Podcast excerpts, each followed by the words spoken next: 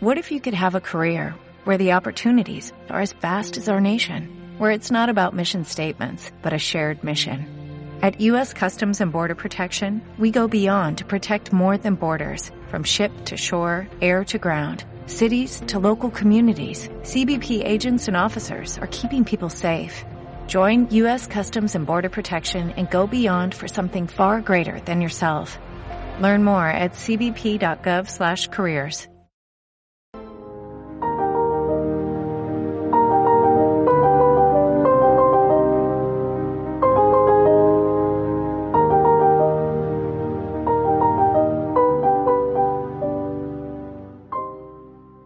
de terremoto en terremoto.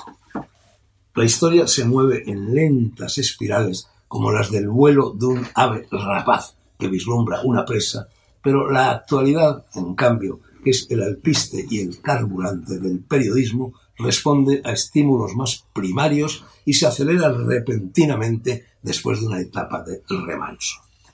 Es lo que sucedió el pasado miércoles, cuando Inés Inesita Inés arrimándose al sol que más calienta o calentaba y que hoy por hoy es el de la Moncloa, ya veremos, dentro de unos meses, desencadenó en Murcia, región orográfica y geológicamente inestable, un terremoto político que ya se ha cobrado un buen número de víctimas.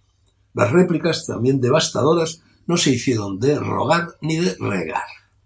La primera se produjo en Madrid, Isabel Díaz Ayuso se adelantó a los amotinados del PSOE y demás Madrid, imitó a Fletcher Christian en la Bounty, voló la Santa Bárbara de la legislatura desde el puente de mando de su nao, capitana y capitolina, y dejó a todos los trileros y troleros de la moción de censura con un palmo de narices y las vergüenzas al aire. En Valladolid, segunda réplica, los amigos del voto ajeno presentaron una moción análoga aunque de posibilidades prácticamente nulas, pues las cuentas no salen y los naipes marcados que los cazadores de fortuna han puesto sobre el tapete no dan ni para dobles parejas. Parece improbable, pero no imposible, que se produzcan nuevas réplicas en las demás regiones gobernadas por el PP sin mayoría absoluta, o sea, en Andalucía, o en las numerosas alcaldías donde sucede lo mismo. Sea como fuere, vamos de sismo en sismo hasta la gran pasarela final que pondrá término a la peor legislatura de nuestra historia reciente antes de que el calendario oficial la dé a la fuerza por zanjada.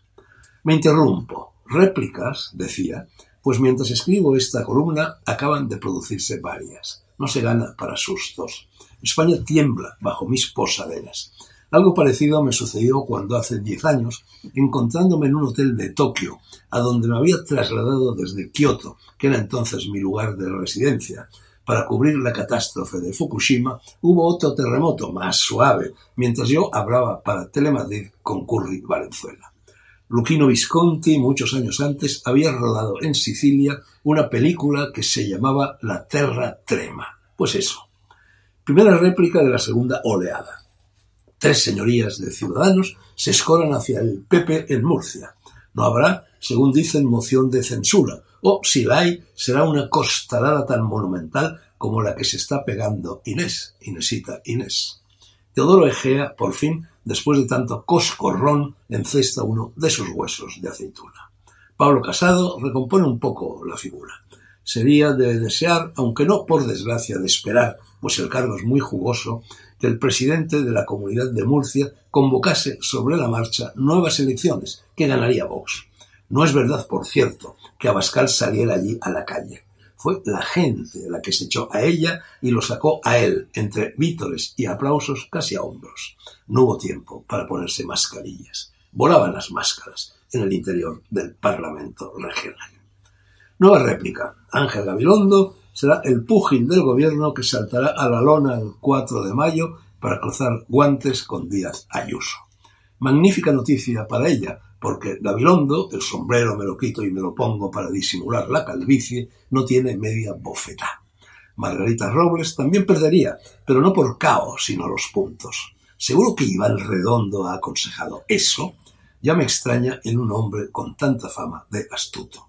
Más cierto será, digo yo, que doña Margarita mujer honrada, cabal e inteligente, se haya negado a respaldar las maniobras con las que Sánchez y sus cómplices pretenden sustituir las consultas electorales por mociones de censura.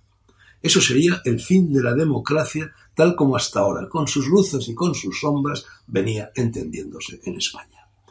Voy a terminar esta columna sin asomarme de nuevo a la prensa, no vaya a ser que réplica tras réplica, y yo con el pulso temblando se me convierta en la de nunca acabar.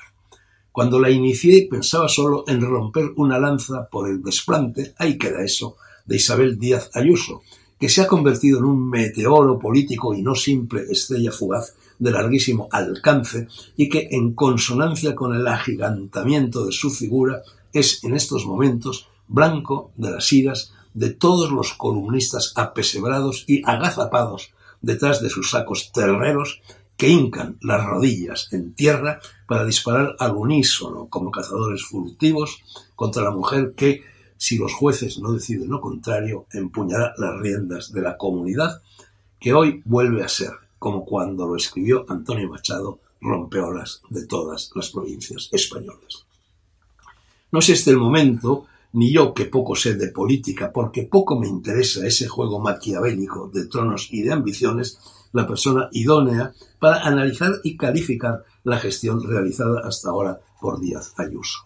Háganlo otros, pero sí diré que la fiera leona de la Puerta del Sol se ha ganado mi respeto y el de buena parte de los madrileños por muchas razones, y en especial por tres. Porque se atreve a gobernar, esto es, a tomar decisiones sin pastelear ni pestañear, porque es valiente y se engaña frente a todos sus adversarios y el fuego amigo, y porque es veloz, ágil y consecuente. Con eso de entrada me conformo y de salida ya veremos. Es cuanto yo espero a priori de un político, que gobierne con valentía, con firmeza y con cintura. Aunque algunos haya, incluso en Ciudadanos, Tony Cantó, Begoña Villacís y sobre todo en Vox,